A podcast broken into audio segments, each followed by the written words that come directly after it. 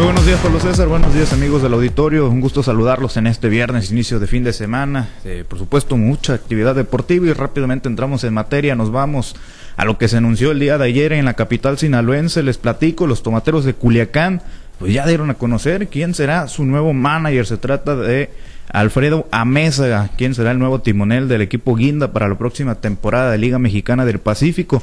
El Fello regresará al Club Guinda, esto tras su exitosa trayectoria como jugador, donde logró nueve temporadas en grandes ligas, mientras que como coach, pues inició en las ligas menores, esto en el año del 2019, en doble A de los Bravos de Atlanta, y posteriormente pues ascendió a grandes ligas para la organización de los Tigres de Detroit, teniendo su debut en el 2022 como coach de primera base, ahí es donde actualmente pues está desempeñando. En México comenzó su carrera como coach con los Venados de Mazatlán en la temporada 2018-2019 de LMP y para la 2021 debutó con los Naranjeros de Hermosillo como coach de tercera base y también de infielders.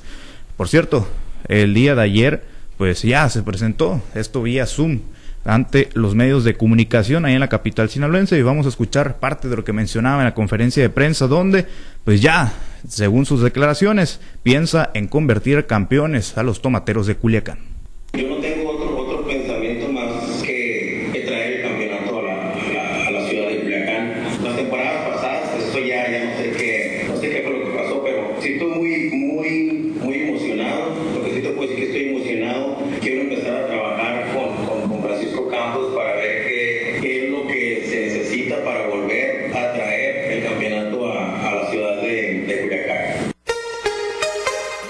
Bueno, pues ahí lo que mencionaba amigos del auditorio en su presentación donde pues el presidente Héctor Ley también ahí mismo dio a conocer que junto con el cambio del manager habrá una renovación de plantilla de jugadores ya que pues están obligados, obligados prácticamente esto tras los resultados negativos de la pasada campaña de Liga Mexicana del Pacífico donde ni siquiera clasificaron a la etapa de los playoffs.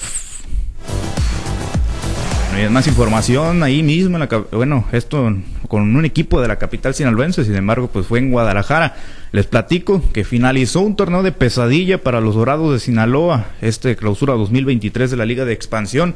Esto concluyó el día de ayer, 20 de abril, eh, y pues de esta manera le pusieron fin a este torneo con una derrota más, marcador de dos goles por cero en contra de Leones Negros de la Universidad de Guadalajara, en este cortejo de la jornada número 17 disputada en el Estadio Jalisco. Miguel Bello al minuto 30 del primer lapso puso el primero para los melenudos, posteriormente pues este equipo duplicó la ventaja al 71 gracias a Martín Galván. Con este resultado, el Gran Pez finalizó en la última posición posición de la tabla general con solamente nueve puntos, mientras que los Leones Negros concluyeron en la posición 12 de la clasificación con 21 unidades. Por fin finalizó la pesadilla para el equipo de los Dorados de Sinaloa.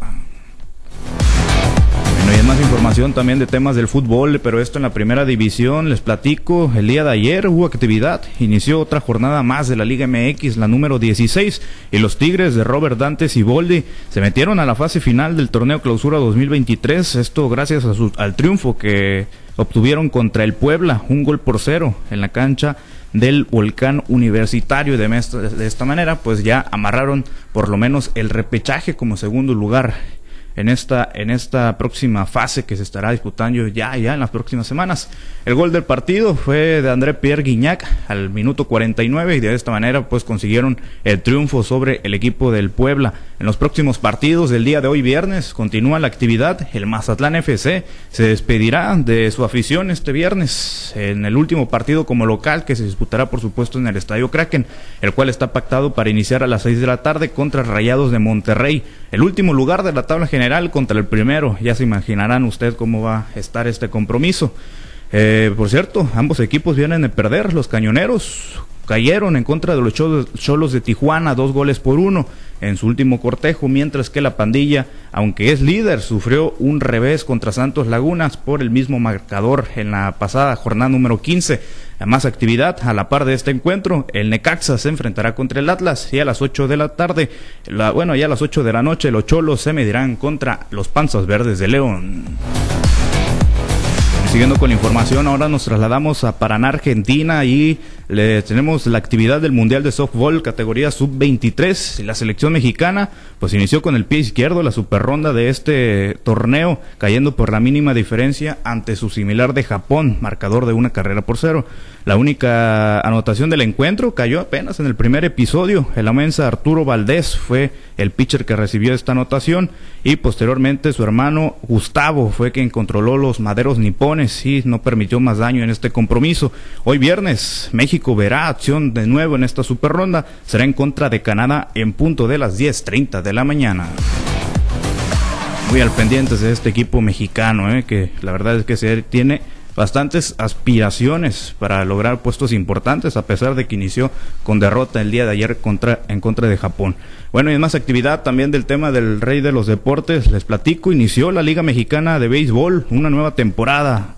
Arrancó el día de ayer, esto en la Fortaleza, donde eh, los Bravos de León recibieron al campeón de este circuito de béisbol veraniego, los Leones de Yucatán, lo que fue un juegazo de pelota que se definió con un error en la décima entrada, que aprovechó bien la visita para marcar cuatro carreras para una pizarra final de ocho por cuatro. Eh, para este día volverá a haber actividad por supuesto, ya en, la, en, las demás plazas de la Liga Mexicana de Béisbol. Sin embargo, pues los Bravos de León seguirán con esta serie, el cual pues abrirá el juego el cubano Lázaro Blanco, mientras que por Yucatán enviarán a Jake Thompson. Muy pendientes de esta de esta serie inaugural, ¿no? Que continuará el día de hoy y también, por supuesto, el, el, resto de las plazas también habrá actividad de la Liga Mexicana de Béisbol, donde, por cierto, Pablo César, amigos del auditorio, pues ya inicia otra temporada y siguen teniendo eh, una gran cantidad de medios de comunicación ahí al pendientes de esta liga de béisbol veraniega. Así que está creciendo y creciendo el béisbol en nuestro país. Bueno, pendientes, gracias Misael. Excelente día para todos. Misael Valenzuela, los deportes.